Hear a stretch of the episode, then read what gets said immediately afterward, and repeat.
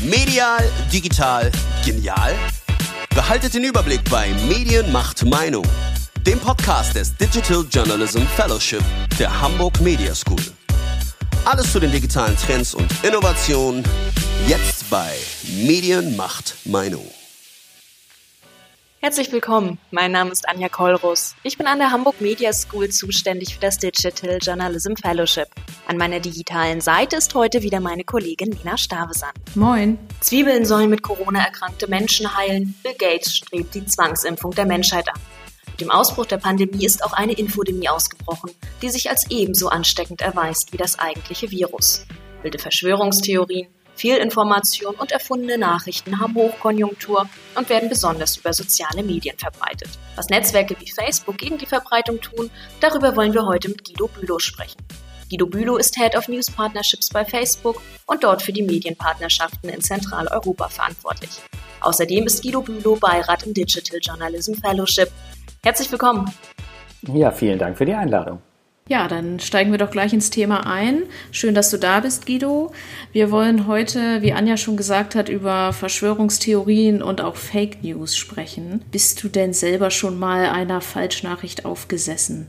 Ehrlicherweise hat mir noch nie jemand diese Frage gestellt und ich muss gerade wirklich nachdenken. Also ausschließen will ich es nicht, aber ganz bewusst habe ich sicherlich keine Falschmeldung geteilt. Aber vielleicht hat sich wirklich irgendwas im Nachhinein als Falschmeldung ja, herausgestellt. Aber so aus dem Bauch heraus kann ich sagen, ich habe zumindest nichts bewusst als Falschmeldung geteilt. Ja, war es jetzt eine Falschmeldung oder nicht? Manchmal ist es nicht leicht, das zu unterscheiden. Welche Probleme seht ihr bei Facebook bezüglich Fake News und Verschwörungstheorien? Also du hast gerade schon einen wichtigen Punkt angesprochen. Die Definition von Falschmeldungen, ähm, die variieren natürlich. Äh, wenn immer wieder dazu gefragt werden, wie viele falsche Informationen sind denn tatsächlich irgendwie bei Facebook und bei Instagram unterwegs, ähm, für einen ist möglicherweise schon eine Meinung eine Falschmeldung und für andere ist dann tatsächlich die Falschmeldung erst eine Falschmeldung. Und äh, das macht es tatsächlich dann auch schwierig, ähm, insgesamt einzuschätzen, wie viele Falschmeldungen sind denn da unterwegs. Ähm, wir haben für uns nichtsdestotrotz den Ansatz gefunden, dass wir dreierlei einfach gegen Falschmeldung vorgehen. Auf der einen Seite löschen wir solche Inhalte, die unsere Gemeinschaftsrichtlinien verstoßen. Ähm, das kann zum Beispiel sowas wie Nacktheit sein, aber das kann auch, das können auch Fake-Accounts beispielsweise sein, die ja durchaus ähm, auch Falschmeldungen verbreiten können. Im zweiten Schritt reduzieren wir die Sichtbarkeiten von Inhalten. Und äh, da fällt beispielsweise auch unser Faktenprüferprogramm rein, wo wir in Deutschland mit der DPA und mit Korrektiv zusammenarbeiten. Und als dritten Punkt ähm, äh, geben wir den Nutzern mehr Informationen mit auf den Weg. Ähm, und ich finde, das ist ein sehr, sehr wichtiger Punkt. Äh, das Thema Medienkompetenz. Wie können wir eigentlich Menschen ermöglichen, selber Falschmeldungen zu erkennen, selber ja, sich darüber bewusst sein, wo kommt die Nachricht eigentlich her, was ist die Quelle, äh, wie gehe ich damit um. Ich glaube, das ist ein Punkt, der oftmals irgendwie noch vernachlässigt wird, aber wo wir natürlich an der Stelle auch investieren. Wie muss ich mir das Filtern von Fake News vorstellen? Also sitzt da jemand und liest sich das durch oder gibt es einen Algorithmus, der beispielsweise die Worte Corona und Zwiebeln erkennt und weiß, das ist jetzt nicht richtig? Ja, also es ist kein Mensch, der da sitzt an der Stelle. Der Mensch ist tatsächlich derjenige, der dann die Nachricht überprüft. Ähm, aber wir haben Maschinen, äh, also künstliche Intelligenz, Machine Learning, die arbeiten daran, ja, fälschliche Inhalte zu erkennen. Ähm, die werden natürlich weiterhin gefüttert, beispielsweise dann eben auch durch die ähm, Faktenchecks unserer Faktenprüfer, also DPA und Korrektiv. Weil je mehr die prüfen, umso genauer werden dann am, äh, ähm, über, über den Zeitablauf dann auch unsere Systeme, um mögliche Falschmeldungen zu entdecken. Aber natürlich, ähm, wenn wir jetzt über Artikel sprechen, sprechen wir über Sprache und Sprache ist sehr, sehr kompliziert und natürlich liegen wir da auch nicht immer richtig. Und genauso kann, können wir auch bei Bildern oder Videos natürlich daneben liegen, die wir anzeigen.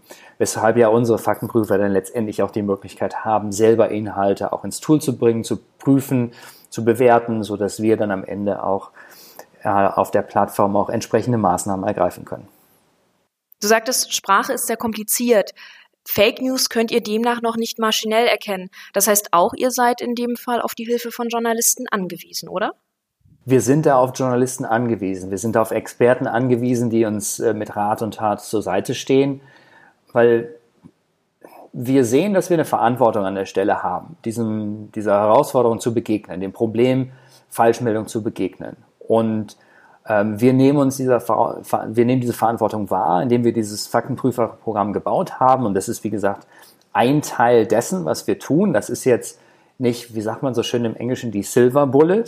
Aber das ist eine Maßnahme und die ist sehr, sehr effektiv. In verschiedenen Studien wurde das auch schon belegt. Aber ähm, ich hatte ja auch eingangs schon erwähnt, es gibt noch eine ganze Menge von anderen Maßnahmen, die sicherlich erfolgen müssen. Und das ist das Thema Medienkompetenz.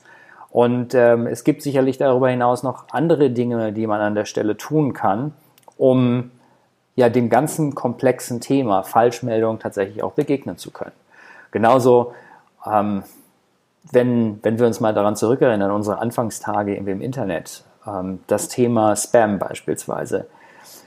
Spam gibt es so lange, wie ich jetzt denken kann. Ich glaube, meine erste E-Mail-Adresse habe ich 1996 gemacht. Das war damals noch bei einem äh, E-Mail-Dienst, wo äh, ein berühmter Tennisspieler äh, einen Werbespot hatte.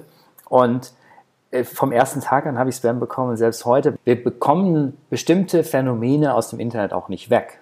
Bei der Corona-Pandemie sprechen wir nun aber über mehr als nur Spam im E-Mail-Postfach, sondern wir sprechen über krude Verschwörungstheorien, von denen eine Gefahr für die Gesellschaft ausgehen kann, die Feindbilder aufbauen können oder zumindest für Falschinformationen sorgen. Wie erfolgreich ist Facebook beim Stoppen solcher Posts? Wir haben an der Stelle mehrere Maßnahmen, die wir ergreifen. Also wir haben natürlich das Faktprüferprogramm, womit man dem begegnen kann. Wir haben aber darüber hinaus auch die Möglichkeit, seit 2018 solche Falschmeldungen zu entfernen, also tatsächlich zu löschen, was wir normalerweise mit Falschmeldungen nicht tun würden. Also wir haben die Möglichkeit, Falschmeldungen zu löschen, die eine potenzielle Gefahr für Menschenleben darstellen.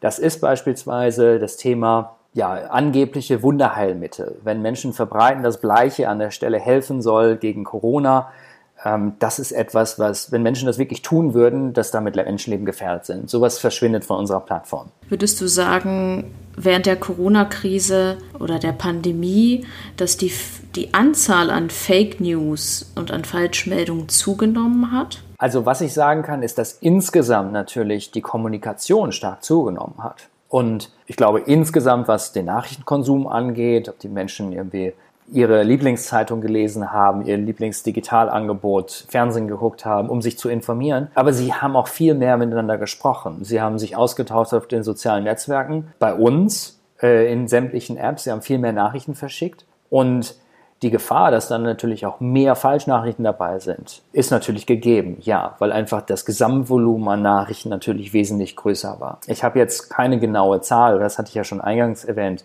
Tatsächlich dann zu identifizieren, was genau ist denn eine Falschmeldung, ist natürlich eine Definitionsfrage. Und tatsächlich habe ich da an der Stelle jetzt keine, keine Zahl. Aber was man sicherlich mit Fug und Recht sagen kann, ist, dass durch die höhere ja, Masse an, an Kommunikation sind sicherlich auch mehr Falschmeldungen im Umlauf gewesen. Die sozialen Medien gelten ja, wenn wir jetzt einmal in dieser Corona-gefärbten Sprache bleiben, als die Superspreader der Falschnachrichten. Wie groß ist auch der Image-Schaden, der dadurch für Facebook entsteht? Es, ist, es sind, glaube ich, zwei Dinge. Auf der einen Seite, wir haben eine Verantwortung in der Gesellschaft ähm, und der stellen wir uns. Und diese Verantwortung ist, das Thema Falschmeldungen zu adressieren und zu bekämpfen. Auf der anderen Seite wollen wir ähm, wollen wir keine Falschmeldung auf der Plattform sehen, unsere Nutzer wollen keine Falschmeldungen sehen und ähm, an der Stelle kann man ganz offen sagen, was schlecht für unsere Nutzer ist, ist auch schlecht für uns. Und deshalb haben wir Ende 2016 mit dem Faktenprüferprogramm angefangen, um Falschmeldungen zu begegnen und äh, haben das seither kontinuierlich ausgebaut. Und wenn wir uns jetzt die letzten öffentlichen Zahlen anschauen, die wir geteilt haben, unsere Faktenprüfer haben im, im März 4000 Artikel veröffentlicht, die Falschmeldungen entlarven haben. Und ähm, was damit passiert ist, ist, dass ähm, 40 Millionen Menschen Warnhinweise gesehen haben an solche Meldungen, die im Zusammenhang mit Corona stehen. Und bei diesen 40 Millionen Warnhinweisen haben die Menschen dann nicht mehr diese Inhalte angefasst in 95 Prozent der Fälle, haben sie nicht weitergeleitet, nicht kommentiert. Das heißt, wir sind an der Stelle erfolgreich. Heißt das, hm, unsere Bemühungen sind an der Stelle abgeschlossen? Sicherlich nicht. Ähm, wir gucken beständig weiter, wie können wir ähm, den Kampf gegen ja, Falschmeldungen weiter intensivieren, weiter vorantreiben. Wenn du sagst, ihr wollt diese Arbeit intensivieren, warum gibt es in Deutschland bislang nur zwei Partner, die ja auch, man, das muss man ja dazu sagen, von euch dafür bezahlt werden, oder? Ja, also alle unsere Faktenprüfer, mit denen wir zusammenarbeiten, werden von uns bezahlt für die Arbeit, die sie tun. Ähm, ganz wichtig ist, alle arbeiten unabhängig. Das heißt, wir sagen ihnen nicht, was sie prüfen, sondern sie suchen sich heraus, was sie prüfen wollen, wo sie Experten sind, wo sie entsprechenden Zugang zu Quellen haben und noch vieles mehr. Aber zu dieser Frage zurückzukommen. Alle unsere ähm, Faktenprüfer, mit denen wir zusammenarbeiten, sind zertifiziert vom International Fact-Checking Network, dem IFCN. Und ähm, dieses IFCN stellt sicher, dass alle Faktenprüfer weltweit den gleichen Standard haben. Das ähm, ja, manifestiert sich dann beispielsweise in der Transparenz von Quellen, in der Transparenz von Finanzierung und anderen Dingen. Und jeder, der sich für die DPA jetzt interessiert oder ich sag mal Le Mans in Frankreich oder PESA-Check in, in Afrika, kann auf die Seite des IFCN gehen und kann sich sowohl die Anträge der Partner anschauen, als auch die entsprechende Bewertung. Und ähm, sieht dann ganz genau, okay, was sind die entsprechenden Richtlinien, wie sieht die Finanzierung aus und vieles mehr. Und das findet sich dann auch auf den jeweiligen Seiten der Faktenprüfer auch wieder. Das heißt, ähm, ich bleibe jetzt einfach bei dem Thema Offenlegung von Quellen. Ein Faktencheck von Korrektiv hat immer unterhalb des Faktenchecks alle möglichen Quellen, die für den Faktencheck zu, herangezogen sind, aufgelistet. Einfach um der Transparenz Sorge zu tragen, sodass jeder selber für sich auch unabhängig von der Meldung, die dort steht, nochmal wenn er möchte, eine eigene Meinung bilden kann. Und das ist die Grundvoraussetzung, ähm, Teil des International Fact-Checking Networks zu sein. Deswegen gibt es in Deutschland aktuell zwei Partner. Vielleicht können wir noch mal einen Schritt zurückgehen. Du hast gesagt, 2016 wurde diese Maßnahme ins Leben gerufen. Vielleicht kannst du noch mal ein, zwei Sätze zu der Idee dahinter, also wie kam das überhaupt dazu, wer auf wen zugegangen ist, sagen und dann, wie sich das etabliert hat jetzt in den letzten vier Jahren. Also die genauen Details, wo die Entscheidung getroffen wurde, wie sich das Programm dann entwickelt hat in den ersten Anfangstagen, kann ich ehrlicherweise nicht sagen. Da fehlen mir die Details. Ich glaube, Mina meinte, ist Facebook auf die Journalisten zugegangen oder waren es eher die Journalisten, die vielleicht meinten, hey, Facebook ist eine sehr große Plattform, können wir deren Tools vielleicht auch für unsere Recherchen nutzen? In der Tat war es äh, der umgekehrte Schritt. Wir sind auf die Organisation zugegangen. Wir haben uns natürlich genau angeguckt, mit welchem, ja, mit wem kann man denn dort zusammenarbeiten? Wo ist eine Unabhängigkeit gesichert? Wo ist, wo haben wir einen globalen Standard?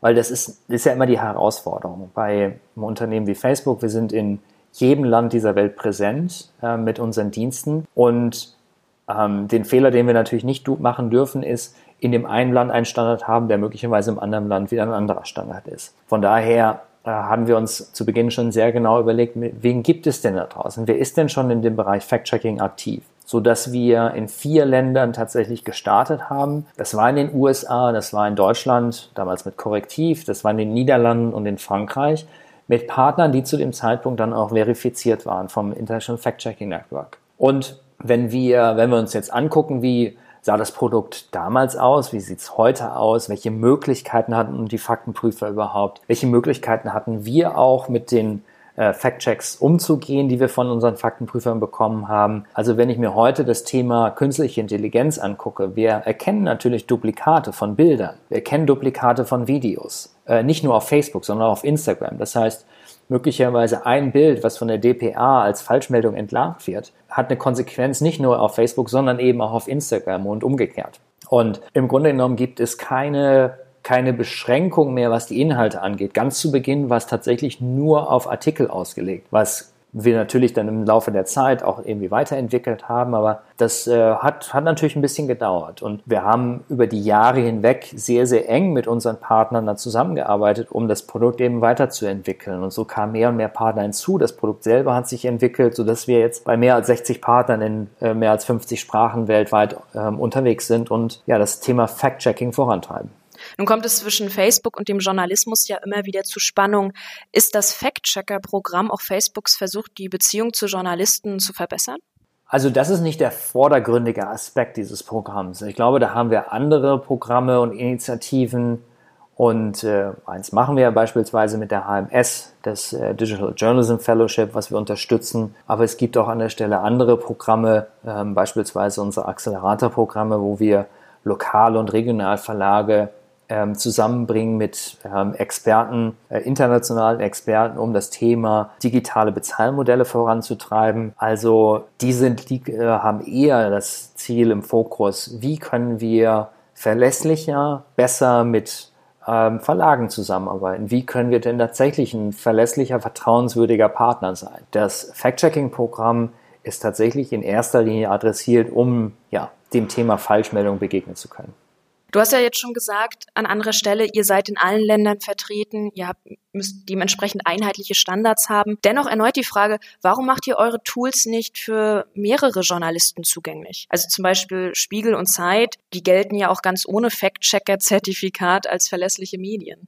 Ja, das Fact-Checking-Tool hat natürlich noch weitere Implikationen. Also wir, wir wissen natürlich, dass in Deutschland sich die Verlage an den Pressekodex halten wenn wir jetzt mal in andere Länder dieser Welt schauen, und da brauchen wir, glaube ich, gar nicht so weit schauen, da sieht es dann schon anders aus. Und jeder, der gefact-checkt wurde, hat natürlich auch die Möglichkeit zu sagen, okay, ich bin mit dem Urteil nicht einverstanden, was Korrektiv oder DPA gefällt haben. Und ähm, hat die Möglichkeit, ähm, sich Einspruch einzulegen. Möglicherweise liegt eine andere Faktenlage vor, die dann nochmal mit den Partnern geteilt werden kann, sodass auch der ganze Prozess auch wieder umgekehrt werden kann und das Rating wieder zurückgenommen werden kann, die volle Sichtbarkeit gewährleistet werden kann, etc. pp.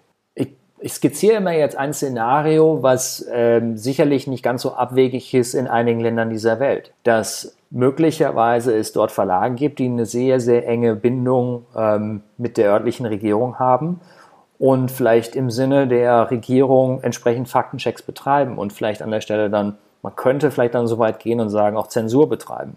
Deswegen das ist einer der Gründe, warum wir sagen, wir arbeiten mit dem IFCN, mit dem International Fact-Checking Network, weil die sicherstellen, dass alle diese Partner sich an die gleichen Regeln halten und die gleichen, äh, den sogenannten Code of Conduct auch akzeptieren.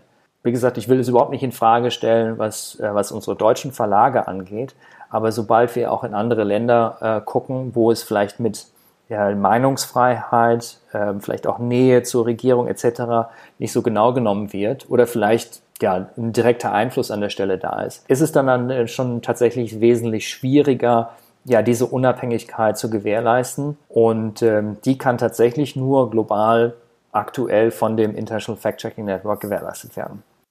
Ich habe mal in eure Richtlinien zum Thema Fact-Checking geschaut und da steht unter anderem drinne, Beiträge von Politikern werden nicht überprüft.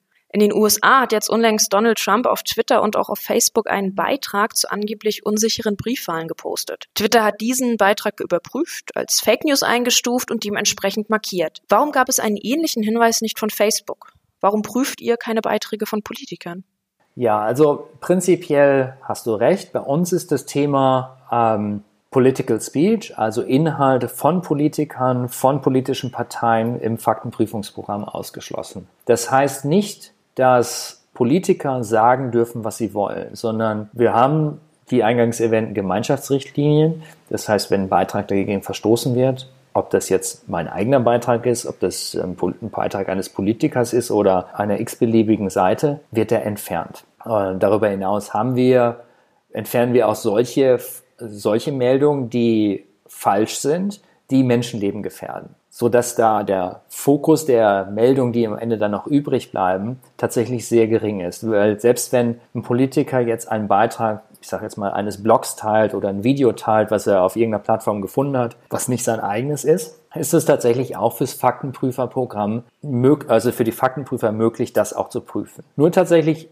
Aussagen, die direkt von Politikern oder politischen Parteien kommen, eben nicht. Und der Grund hierfür ist nicht, dass wir ja, Politiker gewähren lassen wollen, sondern der Grund ist, dass wir als ähm, privates Unternehmen glauben, dass Menschen direkt von ihren gewählten Volksvertretern hören sollen, dass eine private Firma nicht zwischen, äh, dazwischen stehen sollte. Und wir sind eine Plattform für ja, unterschiedliche Anse äh, Ansichten, wir sind eine Plattform für Meinungsfreiheit und versuchen eben gleichzeitig, was ich gerade eingangs erwähnt habe, ja, unsere, unsere Menschen auf der Plattform eben zu schützen durch die Gemeinschaftsrichtlinien und durch andere entsprechende Richtlinien, Aber tatsächlich an der Stelle gibt es diese gibt es diesen Bereich, wo wir eben nicht agieren, wo wir, wo Politiker Aussagen tätigen können und tatsächlich dann äh, Menschen direkt von ihren gewählten Volksvertretern auch hören.